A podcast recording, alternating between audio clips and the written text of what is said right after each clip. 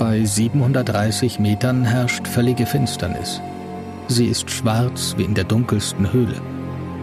Wir gelangen jetzt in die tiefste Zone, in die zeitlose Region ewiger Nacht.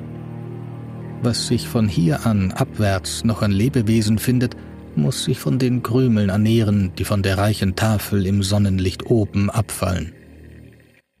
Unser tastender Scheinwerferstrahl ist das erste Licht, das außer dem Schimmer von Leuchtorganen in dieses Reich der Unterwelt dringt. Viele Leute sind schon tiefer gelangt, aber nur Bathyscap-Taucher sind auch zurückgekehrt. Ich denke daran, wie oft mir meine ozeanographischen Instrumente als zusammengedrückte und unbrauchbare Metallbrocken aus diesen Tiefen zurückgebracht worden waren.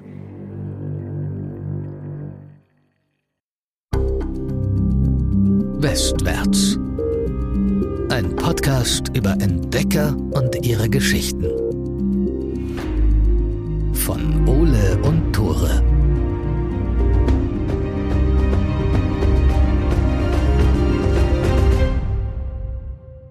Moin, herzlich willkommen zurück zu Westwärts, der Podcast, den ihr euch ab jetzt auch offline anhören könnt. Ich bin Ole. Ich bin Tore und es ist true.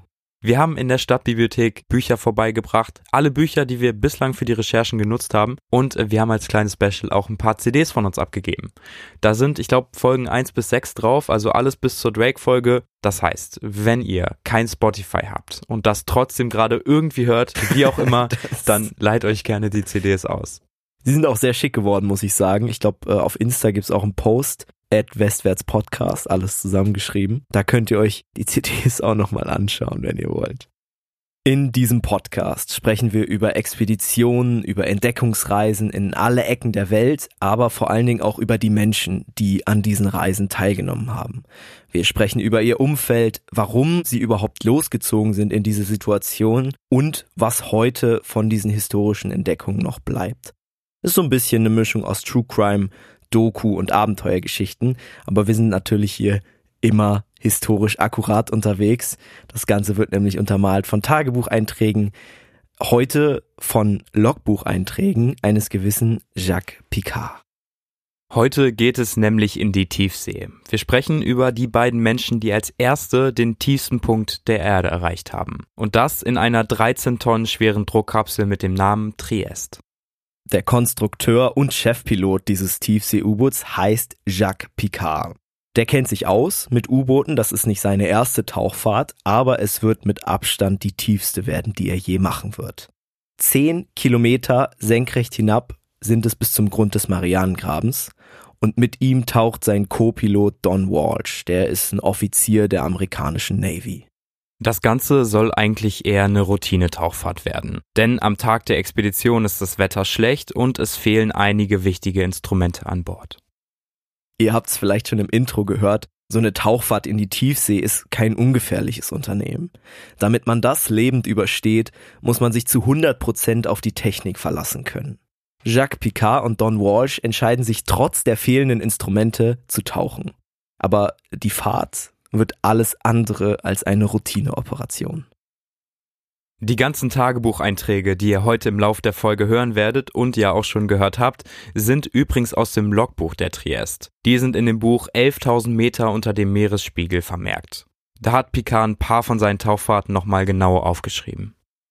Um die ganze Geschichte zu erzählen, von Picard, seinem U-Boot und dem großen Tauchgang, müssen wir ein paar Jahre zurückgehen. Jacques Picard wird 1922 in der Schweiz geboren. Sein Vater, Auguste Picard, ist damals schon ein angesehener Physiker und von ihm erbt Jacques auch die Begeisterung für die Tiefsee. Irgendwann beschließen sie zusammen ein U-Boot zu bauen, was in diese Tiefen tauchen kann. Das bleibt aber erstmal nur Träumerei. Das Projekt wäre für die kleine Familie einfach viel zu teuer. Picard nimmt daraufhin einen Job als wissenschaftlicher Mitarbeiter bei der Universität an.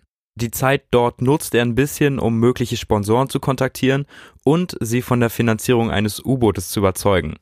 Tatsächlich beißt der erste Fisch an. Die französische Marine hat Interesse an dem Projekt. Leider geht das nicht so lange gut. Die Franzosen wollen das Boot vor allen Dingen für militärische Zwecke nutzen. Gerade die Marineoffiziere in Frankreich wollen nichts Picard und seinem Vater alleine überlassen. Die testen also alles doppelt, stellen eigene, oft falsche Berechnungen an, da hat sich Picard auch echt drüber aufgeregt, und der Bau verzögert sich immer weiter. Teilweise verdächtigen sie die Picards sogar, gegen das Interesse Frankreichs zu arbeiten. Das ist natürlich eine besonders hässliche äh, Lage für eine Zusammenarbeit. Und dann wundert es auch nicht, dass der Streit sich immer weiter hochschaukelt und dann schließlich eskaliert. Die Franzosen wollen jetzt nämlich den Ballasttank vollständig versiegeln, ohne Löcher für Luftaustausch zu lassen. Da muss man vielleicht einmal nochmal kurz einwerfen. Der Ballasttank ist das, was das U-Boot oben hält. Und das ist eine sehr dumme Idee, da keine Luftlöcher reinzumachen. Wenn man da nämlich keine Löcher drin lässt, dann kann der Tank ziemlich schnell platzen, wenn er nur ein bisschen wärmer wird.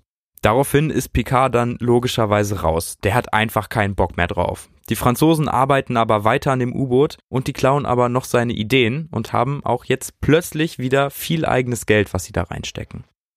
Picard wendet sich jetzt an die Amerikaner und die Italiener. Die sind anfangs skeptisch, lassen sich dann aber schnell von seinem Projekt überzeugen.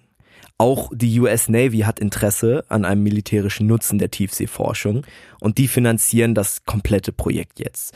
Jack macht es so, dass er im Prinzip sein U-Boot an die Navy verkauft und sich dann als wissenschaftlicher Mitarbeiter einstellen lässt. Der hat einen Vertrag aufgesetzt, wo drin steht, dass er bei wichtigen Tauchfahrten auf jeden Fall dabei sein soll, aber im Prinzip gehört ihm die Triest jetzt nicht mehr.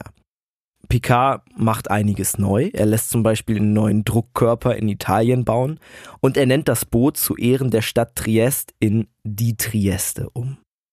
Langsam nimmt das Projekt Form an. Erste Tauchversuche werden gemacht und die Zusammenarbeit mit der Navy klappt gut. Trotzdem, als Privatperson mit dem Militär zusammenzuarbeiten, ist eben immer ein bisschen schwierig. Und auch Picard muss sich an einige Regeln halten. Zum Beispiel darf er nicht alleine arbeiten. Es ist also immer jemand bei ihm, der überprüft, an was er gerade forscht. Und man wird oft nicht in Zusammenhänge einzelner Forschung eingeweiht, sodass militärische Geheimnisse eben geheim bleiben. Außerdem ist die Presse natürlich sehr ungern gesehen. Normalerweise würde so eine Tauchfahrt gerade zum tiefsten Punkt des Meeres ja ein paar dicke Schlagzeilen wert sein. Aber die Navy möchte ungern zu viel Publicity für ein, wie Sie es sehen, Militärprojekt. Picard kommt das ganz gelegen. Der ist eh nicht so der Typ, der gerne in der Öffentlichkeit steht und noch ungerner macht er Ankündigungen, die am Ende dann vielleicht doch nicht umsetzbar sind. Deswegen vereinbaren sie mit der Presse, dass die erst dann vom großen Tauchgang berichten darf, wenn er erfolgreich durchgeführt ist. So macht das Projekt dann endlich Fortschritte. 1959 können die ersten Testtauchfahrten im neuen Druckkörper unternommen werden. Immer stärker wird der Wunsch, damit zum tiefsten Punkt der Meere zu tauchen. Irgendwann lässt sich auch die Navy für diesen Plan begeistern und im Winter 1960 ist es dann soweit. Hier beginnt unsere Geschichte mit einem unausgeschlafenen Picard und schlechtem Wetter. 6.30 Uhr, 23. Januar 1960, irgendwo zwischen Japan und Neuguinea. Jacques Picard hat schlecht geschlafen, sogar sehr schlecht eigentlich ein No-Go für den 37-jährigen Forscher. Wenn irgendjemand raue See gewohnt ist, dann ja wohl er. Aber irgendwie war die Nacht trotzdem ziemlich kurz. Die enge, brettharte Koje hat das nicht unbedingt besser gemacht. Jetzt ist es halb sieben, stockdunkel draußen und der Wind pfeift immer noch. Der kleine Ozeanschlepper, auf dem er und die anderen Wissenschaftler unterwegs sind, kämpft gegen die Wellen. Ab und zu kracht einer aufs Deck und macht alles nass. Fest vertaut ans Achterdeck hängt sein Baby an einem Schleppseil und wird ordentlich durchgeschaukelt. Achtern heißt übrigens so viel wie hinten in der Seemannssprache. Yes. Also wieder ein bisschen was gelernt. Sein Baby, die Triest, ist aus sehr dickem Stahl und der eigentliche Grund für die Reise. Sie ist ein Tiefsee-U-Boot, von Picard selbst entworfen und zumindest auf dem Papier kann sie in jede nur vorstellbare Tiefe der Weltmeere tauchen. Rechnungen und Papiere bringen aber noch keine Lorbeeren und erst recht keine Fördergelder. Und deswegen soll an diesem Tag in der Praxis bewiesen werden. Die Triest soll zum tiefsten Punkt der Erde tauchen. Wo dieser tiefste Punkt der Erde ist, darüber gab es immer wieder Streit. Und wenn Picard und der Rest der Forscher ehrlich sind, dann wissen sie das auch jetzt noch nicht genau. Bevor Radar oder Echolot erfunden wurden, hat man einfach einen Draht mit einem Gewicht dran so lange ins Meer gelassen, bis der Boden erreicht war dann alles wieder raufgezogen und gemessen. So konnte zum Beispiel die Challenger-Expedition 1875 hier in der Nähe eine Tiefe von über 8000 Metern feststellen. Für mehr hatten sie nicht genug Draht dabei. Heute weiß man also, dass es auf jeden Fall tiefer als diese 8000 Meter gehen wird. Nur wissen sie nicht, ob es heute überhaupt noch losgehen wird. Picard steht etwas besorgt an Deck und blickt auf die schaukelnde Triest. Der Wind fegt über Deck und wirft Schaum und Wasser um sich. Picard will bei dem Wellengang nur ungerne tauchen. Er ist noch extrem müde und draußen ist es dunkel und kalt. Jetzt in die Triest reinzukrabbeln, mit frierenden Fingern die Instrumente starten und hoffen, dass nichts bei dem Sturm kaputt gegangen ist, ist keine angenehme Vorstellung. Wenn dann irgendwas noch beschädigt ist, dann war die ganze Mühe umsonst. In der Dämmerung dröhnt es dumpf. Anderthalb Kilometer hinter der Wendank fährt ein Kriegsschiff der US Navy. Von dort wirft die Besatzung Dynamitbomben ins Wasser. Immer wieder schießt weißer Schaum fontänenartig hoch. Der Schall, der von diesen Explosionen verursacht wird, breitet sich nach unten hin aus und wird vom Meeresboden zurückgeworfen. Mittels Echolot kann die Besatzung dann bestimmen, wie lange der Schall ungefähr gebraucht hat, und daraus kann man sich dann die Tiefe berechnen. In den letzten Tagen haben die Forscher über 800 Dynamitpakete gezündet. Eigentlich hätten sie lieber ein normales Echolot verwendet, eins, was auch ohne Sprengladung funktioniert. Aber bei Tiefen von über 10.000 Metern geht das einfach nicht mehr. Eben kam die Meldung durch. 10.840 Meter. Das ist Rekord. Die Stelle befindet sich nun direkt unter ihnen. Wenn sie jetzt abbrechen, waren vier Tage Suche umsonst. Mittlerweile hat sich die See ein bisschen beruhigt und Picard setzt mit ein paar Technikern zur Trieste über. Der Anblick des ramponierten U-Boots ist nicht besonders ermutigend. Das Überwassertelefon ist vom Sturm abgerissen und fortgespült worden. Außerdem sind zwei Messgeräte für die Sinkgeschwindigkeit zersplittert. Picard ist unsicher. Eigentlich würde er gern nochmal alles in Ruhe durchgehen. Vielleicht kann man ja die beiden Tachos reparieren. Gibt es vielleicht irgendwo einen Ersatz Überwassertelefon? Nach seinen Berechnungen wird der gesamte Tauchgang etwa 10 Stunden dauern. Wenn Sie jetzt noch länger warten, ist es nachher beim Auftauchen nicht mehr hell genug. Dann würde man sie auf dem dunklen Wasser nicht finden und das kann er auch nicht riskieren. Sie müssen sich also jetzt entscheiden, was Sie tun. Die Frage ist, sollen Sie tauchen oder sollen Sie nicht tauchen? Das größte Problem, was Sie haben, ist das kaputte Überwassertelefon. Die Kommunikation beim Abtauchen und beim Auftauchen geht jetzt einfach nicht mehr so einfach. Und das sind ja die wichtigsten Manöver, die du hast. Auch die Manöver, bei denen die meisten Unfälle passieren. Und die Messgeräte für die Sinkgeschwindigkeit sind kaputt. Das ist ja auch nochmal ein wichtiger Punkt, wenn du nicht weißt, wie schnell oder wie langsam du jetzt tauchst. Natürlich kannst du das auch anders berechnen. Du hast so ein Manometer, das ist ein Druckanzeiger und dann kannst du mit einer Stoppuhr und diesem Manometer kannst du halt errechnen, wie schnell du singst. Aber das kostet halt Zeit und ist super nervig. Also zwei wirklich wichtige Gadgets, die nicht mehr funktionieren. Das sind wahrscheinlich auch zwei Sachen, die Picard extrem getriggert haben. Wir haben es ja schon ein bisschen angedeutet. Der ist ein penibler Wissenschaftler und für den ist es wichtig, dass er immer die Kontrolle hat, dass alles an seiner Konstruktion funktioniert und alles perfekt läuft. Die Trieste ist ja jetzt offensichtlich beschädigt, also für ihn kein Safe Space mehr. Ja, und er ist halt auch gar nicht der Mensch, der Bock hat, in irgendwie unbekannte Situationen reinzugehen. Er ist überhaupt nicht so ein Abenteurertyp. Der will das ganz unaufgeregt durchziehen. Der möchte, dass das ganz routiniert abgewickelt wird. Wie gesagt, es gibt ja auch nicht viel Presse, äh, keine große Öffentlichkeit. Und jetzt ist die Expedition aber durch diesen Sturm, durch die beschädigten Geräte zu einem Abenteuer geworden. Und er weiß nicht, ob es funktioniert. Klar ist natürlich, du kannst keine Expedition zu 100% durchplanen. Wenn du es mit der Natur zu tun hast, geht immer irgendetwas nicht nach Plan. Aber der Entdecker-Spirit ist jetzt zu sagen, ich mach das einfach trotzdem. Und diesen Entdecker-Spirit hat Picard trotzdem. Auch wenn er mit der Situation nicht zufrieden ist, auch wenn Messgeräte fehlen und die Trieste nicht mehr sein Safe Space ist, will er es durchziehen. Als sein Co-Pilot an Bord kommt, entscheiden beide zusammen, heute wird getaucht. Danach bricht Hektik aus. Stromkreise werden gecheckt, Messgeräte werden überprüft und schließlich kappen ein paar Techniker die Schleppleinen. Picard und Don Walsh, sein Co-Pilot, krabbeln in den Druckkörper. Sie werfen die schwere Eisentür hinter sich zu und schieben den Riegel vor. Es schaukelt immer noch vom Wellengang, auch hier hinter den dicken Stahlwänden. Die Besatzung flutet das U-Boot von oben mit Wasser und es geht los. 8.15 Uhr. Schnell überblicke ich nochmals prüfend jede wesentliche Einzelheit. Wir tauchen ohne einige wichtige Instrumente. Ich habe für die Bestimmung der Geschwindigkeit nur meine Uhr und das Manometer. Beim Abstieg hängt alles davon ab, dass man es in der Hand hat, sein Gewicht zu regeln und mit Feingefühl den Ballast zurückzuhalten und abzugeben. Ich öffne die Sauerstoffventile und überprüfe die Anlage zur Luftreinigung. Plötzlich hört das Schaukeln auf und die Kugel kommt zur Ruhe. Wir sind auf dem Weg nach unten. Die große Fahrt hat begonnen. Ich blicke zu Walsh hinüber. Wir seufzen beide erleichtert auf. Zu der Zeit weiß niemand genau, was die Tiefsee eigentlich ist.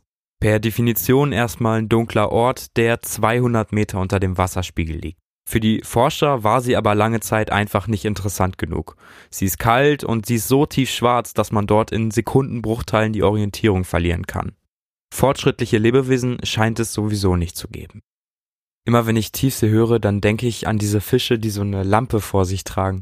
Ich weiß nicht, ob du die ja, kennst. Anglerfische. Ja, Dankeschön. Die gibt's, die gibt's, aber das wusste man vorher alles noch nicht, weil man hatte ja keine Möglichkeit da reinzutauchen und man ist dann mit Schiffen losgefahren. Also das war jetzt noch vor der Zeit von Jacques Picard und hat mit Keschern und langen Drahtseilen irgendwie am Boden dann was hochgezogen.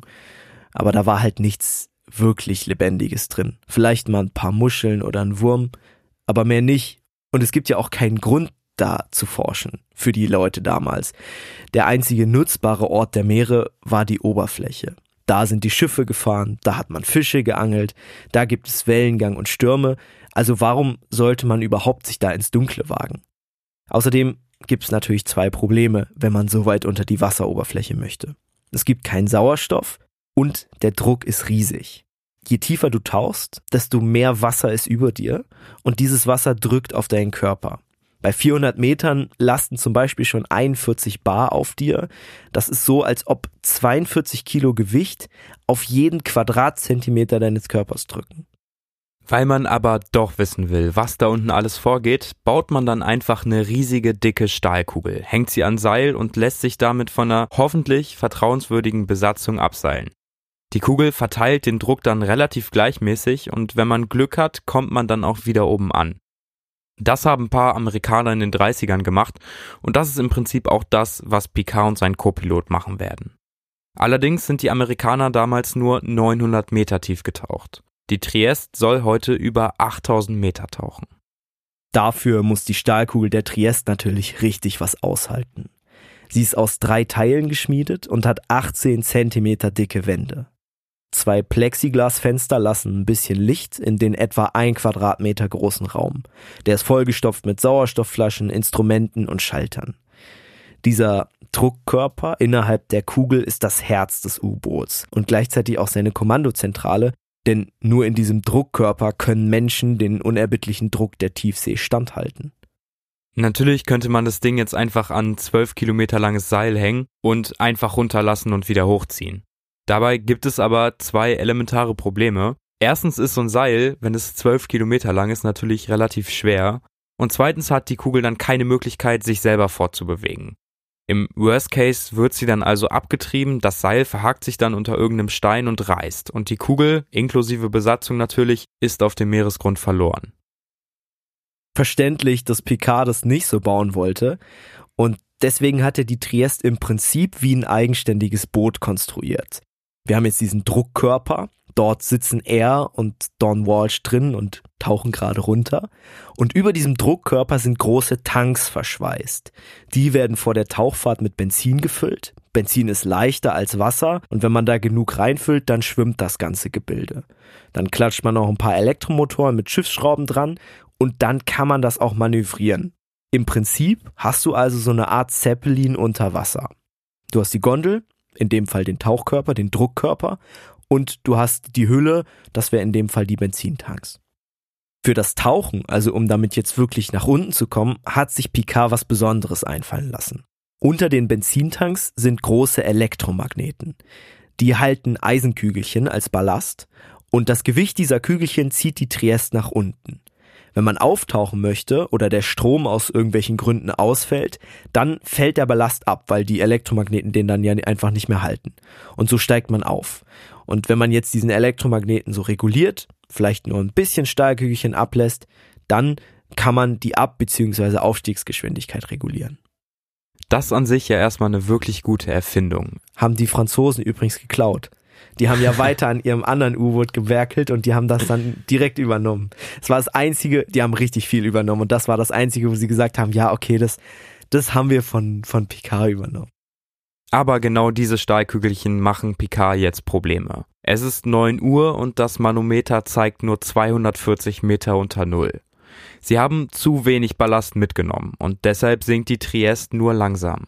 Sollte es genauso weitergehen, dann würden sie allein für den Abstieg über 30 Stunden brauchen. Das ist natürlich viel zu lange. Nur langsam scheint die Tauchgeschwindigkeit anzusteigen. Das Wasser vor den Plexiglasscheiben wechselt von einem hellen Blau auf ein immer dunkler werdendes Grau. Endlich haben sie Reisetauchgeschwindigkeit. 9.20 Uhr. Tiefe 731 Meter. Außerhalb völlige Finsternis. Wir blenden unsere Kabinenlampen so weit ab, dass wir gerade noch unsere Instrumente ablesen können. Kälte dringt in die Kugel ein. Wir brechen unsere erste Tafel Schokolade an, die einzige Verpflegung, die wir an Bord haben. 1280 Meter. Wasser tröpfelt durch eine der Kabeldurchführungen herein und rieselt in einem kleinen gewundenen Faden an der Kugelwand herab. Diese Durchführung war zuvor immer vollkommen dicht gewesen. Miese Zeiten. Ein Wassereinbruch und das einfach schon bei 1280 Metern. Zum Glück ist es nur ein kleines Leck und die Erfahrung hat Picard gezeigt, dass sich solche kleinen Öffnungen bei größeren Tiefen wieder schließen. Trotzdem müssen sie das Leck jetzt ganz gut im Auge behalten. Wenn es sich nach ein paar tausend Metern nicht wieder geschlossen hat, dann könnte es ernsthafte Probleme mit dem Druckkörper geben. Kleiner Fun Fact hierzu, das U-Boot besteht aus drei Teilen, aus drei Stahlteilen und die wurden einfach mal zusammengeklebt. Also eine Kugel aus drei verschiedenen Teilen wird einfach zusammengeklebt. Nur geklebt. Das hat sich beim Lesen erstmal sehr komisch angefühlt. Aber das Ding ist, wir haben ja vorhin schon kurz über den Druck gesprochen, der unter Wasser herrscht. Und je mehr dieser Druck zunimmt, desto mehr drückt das Wasser auf diese Metallteile ein und desto mehr drücken die aufeinander ein. Das heißt, dieser Kleber wird immer mehr gefestigt, je tiefer sie tauchen. Also schon wieder voll die smarte Erfindung von Picard. Bei seinen ganzen smarten Erfindungen hat er leider keine Heizung in den Druckkörper eingebaut. Und jetzt wird es ziemlich kalt in der kleinen Kugel. Draußen hat das Meer Temperaturen von etwa zwei Grad. Das wird auch nicht wärmer werden. Also wenn sie noch tiefer tauchen, wird es so ein Grad kalt werden. Und das spürt man natürlich. Die beiden Forscher sind außerdem immer noch nass von den Wellen und dem turbulenten Einstieg vor einer Stunde. Es gibt trockene Kleidung an Bord, aber der Platz zum Umziehen ist mehr als beschränkt.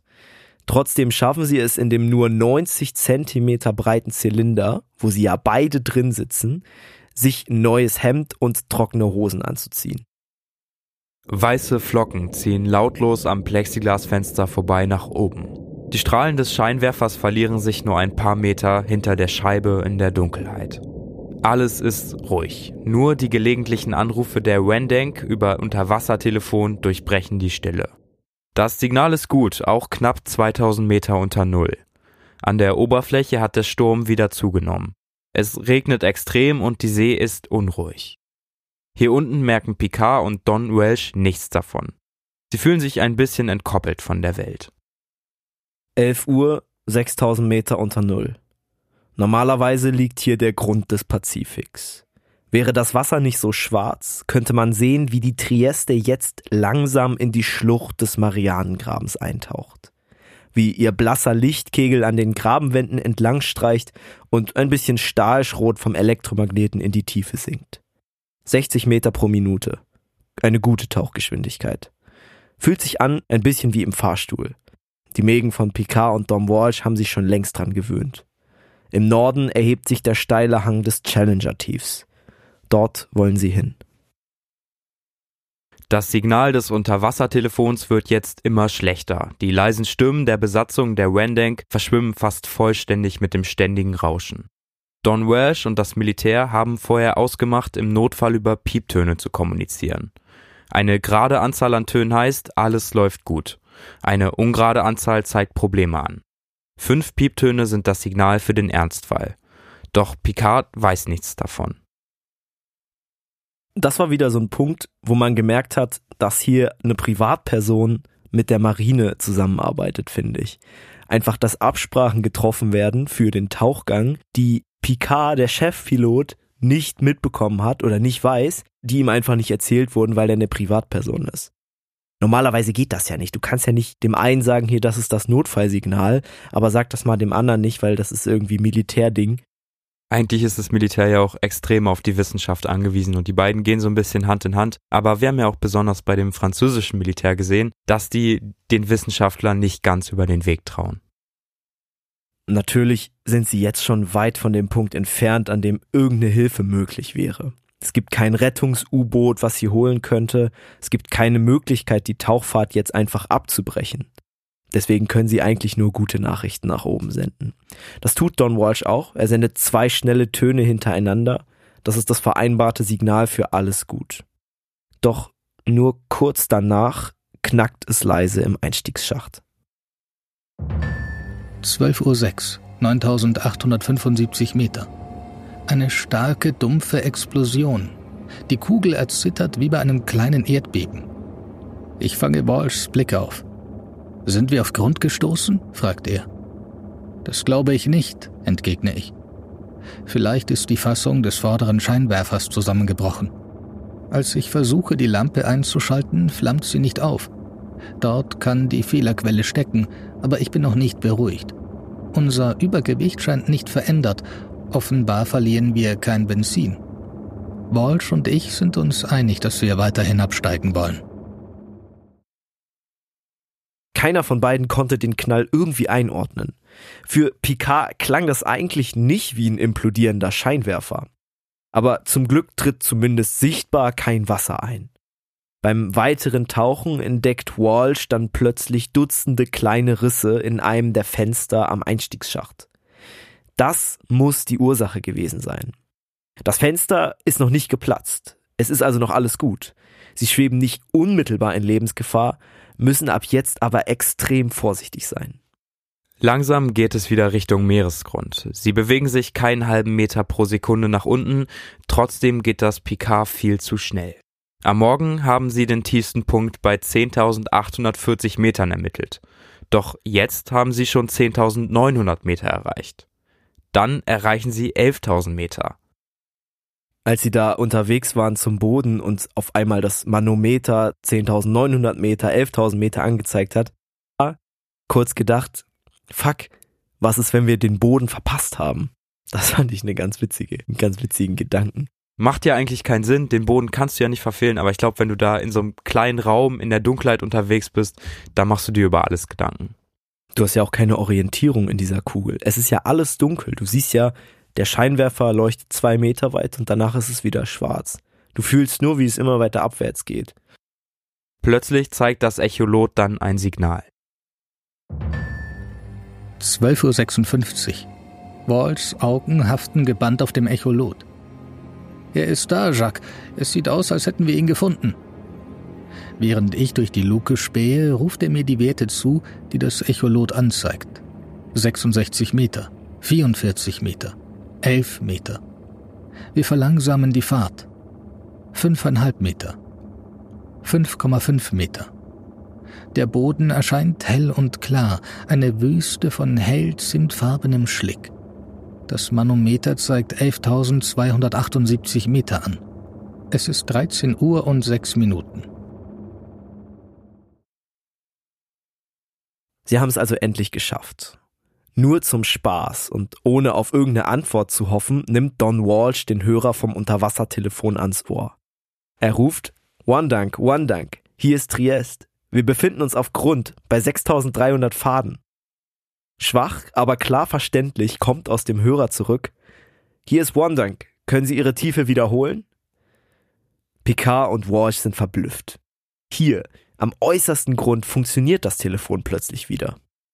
Nur 20 Minuten bleiben sie am Boden und machen Messungen. Dann müssen sie wieder hoch. Die Zeit drängt. Um 18 Uhr wird es oben dunkel. Auf der Wandang macht man sich langsam Sorgen. Das Telefon hat zwar vor einer Stunde überraschenderweise noch funktioniert, jetzt bekommen sie aber kein Signal mehr von der Triest. Die Leitung ist vollständig tot und auch auf der Louis, dem Schlachtschiff in der Nähe, kommt nichts an. Sie wissen, dass Picard und Don Welsh schon längst auf dem Heimweg sein müssen. Am Nachmittag suchen sie die Wellen mit Ferngläsern ab. Die See ist immer noch stürmisch. Flaum, der Fotograf der Expedition, steht an der Reling, als in einiger Entfernung ein weißer Turm auf dem Wasser auftaucht. Flaum brüllt, da ist sie, genau zur festgelegten Zeit. Wie ein Lauffeuer pflanzt sich der Ruf fort. Weil wir den Einstiegsschacht ganz langsam entleeren, dauert es fast eine Viertelstunde, ehe Walsh und ich an Deck kommen und die Menschen, die um uns gebankt hatten, erleichtert aufatmen. Nachdem sie erfolgreich an Bord angelegt haben und in der Abenddämmerung Richtung Festland tuckern, wird ihnen die Leistung, die sie vollbracht haben, erst richtig bewusst. Sogar der Präsident der Vereinigten Staaten gratuliert ihnen persönlich und verleiht eine Auszeichnung. Picard hat wenig Zeit, den Rummel zu genießen. Er stürzt sich in die Arbeit an einem neuen Tiefsee-U-Boot, der Trieste II. Damit will er die Tiefseeforschung vorantreiben. Aber einen so großen Erfolg wie die Tauchfahrt 64 zum tiefsten Grund der Erde wird er nie wieder erleben. Es passt ja auch sehr gut zu ihm als Menschen. Er zieht sich da relativ schnell aus dem Medienrummel zurück, um einfach weiter seine eigenen Forschung machen zu können. Seine Tauchfahrt ruft aber auch eine Menge andere Leute und Idioten auf den Plan. Viele sehen die Expedition nämlich als Beweis dafür, dass man radioaktiven Müll in der Tiefsee einfach gefahrlos lagern kann weil er dort 10.000 Meter unter dem Meeresspiegel niemanden stören würde. Picard hält aber nichts von der Idee. Er weiß nämlich, dass auch in 11.000 Metern noch Strömung herrschen. Das heißt, es dauert nicht lange und der ganze Müll würde sich im ganzen Meer verteilen. Mit 82 beendet Picard seine letzte Tauchfahrt. 2008 verstirbt er dann. Don Welsh lebt auch heute noch und er erzählt immer wieder die Geschichte des einzigartigen Tauchgangs. Das war die Geschichte von Jacques Picard, Don Walsh und der tiefsten Tauchfahrt der Menschheit. Danach haben sich noch zwei Personen in den Marianengraben bis zum Grund gewagt. Das war aber erst, ich glaube, 2017 und 2019. Einer hat da, glaube ich, auf jeden Fall irgendwie einen Koffer mit Geld oder irgendeinen Gutschein oder so versteckt. Ich glaube, wenn man sich den abholt, dann kriegt man eine Million. Ich glaube, den haben die einfach oben reingeworfen. Ja, okay. das macht mehr Sinn. Ich glaube, an der Stelle ist es Zeit, sich nochmal mit ein paar Fragen zu beschäftigen, die vielleicht auch bei euch aufgekommen sind. Und zwar hatten wir einmal diese Diskrepanz. Wir hatten gehört, dass Picard 11.000 Meter erreicht hat, dann irgendwie davor auch lange keinen Boden gesehen hat und die Louis bei diesen Sprengversuchen den Boden ungefähr bei 10.800 Metern ausgelotet hat. Dieser falsche Messwert, auch dieses Gefühl von Picard am Boden vorbeigetaucht zu sein, das lag tatsächlich an dem Manometer, was in der Trieste verbaut war. Das ist das Druckmessgerät. Das war auf Süßwasser geeicht. Das haben die in der Schweiz gebaut. Wer die Schweiz kennt, weiß, da gibt's kein Meer. Das heißt, die haben das irgendwie im Genfer See oder so getestet. Und deswegen hat es auf jeden Fall einen anderen Wert angezeigt.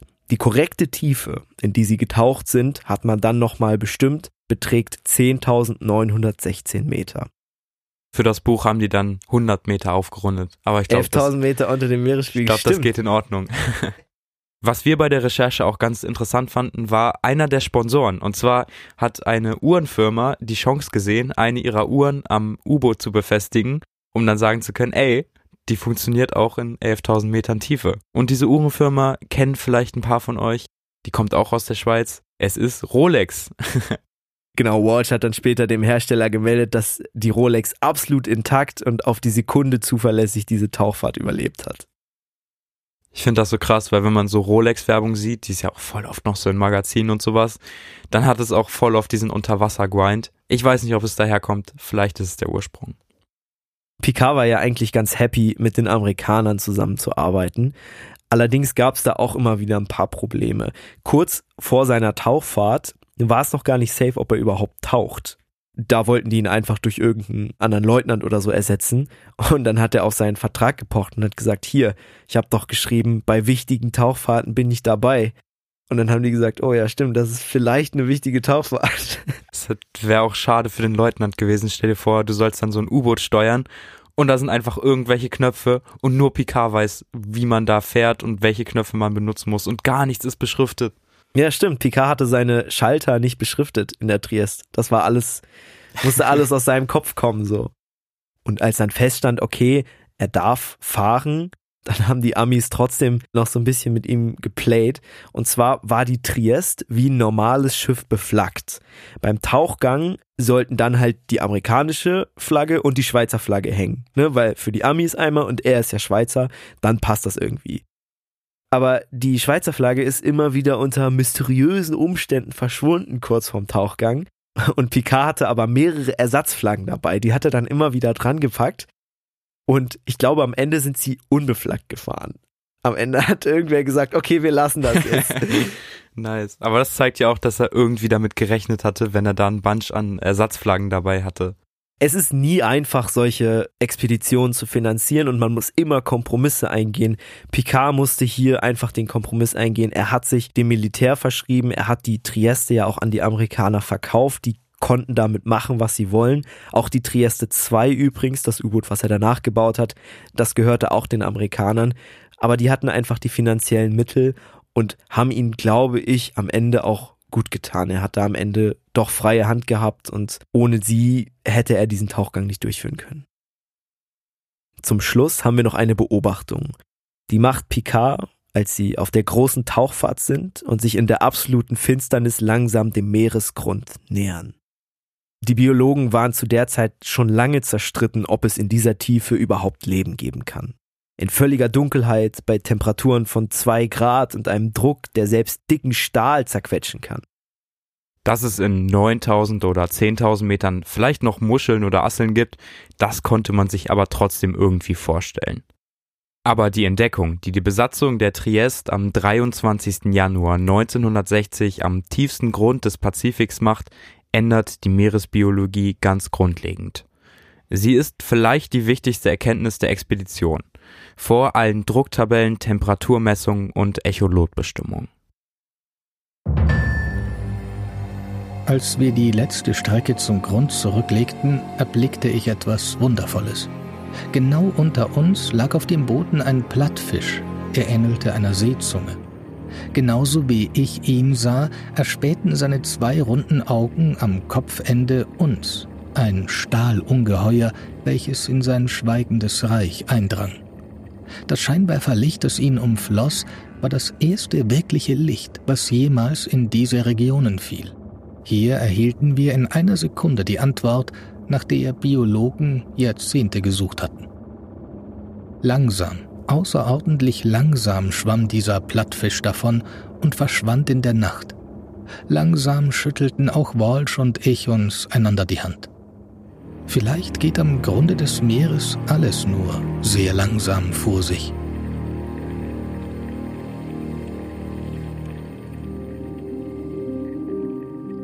Übrigens hat man 2019 nochmal jemanden in Marianengraben geschickt und weißt du, was er da gefunden hat? Fische? Plastikmüll. Oh nein. Okay. Wir lieben's. Also, haltet die Ohren steif und die Meere sauber. Wir danken euch fürs Zuhören. Vielen Dank an die Sparkasse Hildesheim Goslar Peine, an die Stadtbibliothek Hildesheim. Und wir sehen uns in einer Woche wieder mit einer Short Story. Genau, das ist wie YouTube Shorts, nur für Spotify. Also schaltet auf jeden Fall ein. Bis dahin, macht's gut. Ciao.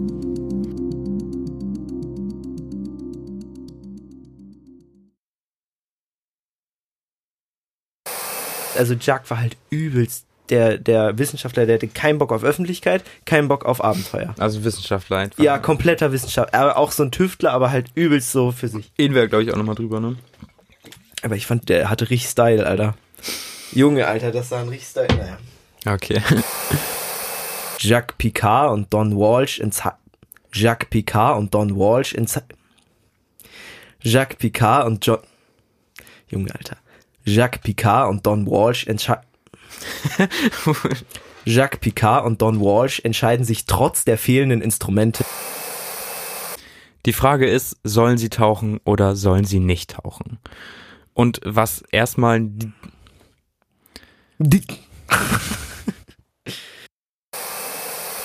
anderthalb Kilometer hinter der Wentdank Die spricht man nicht so aus, oder? Doch, Wendank. Wendank, das sage ich. Okay, dann sagen wir Van Dank. Nein, das ist Wendank. Wendank. Wen- Wendank.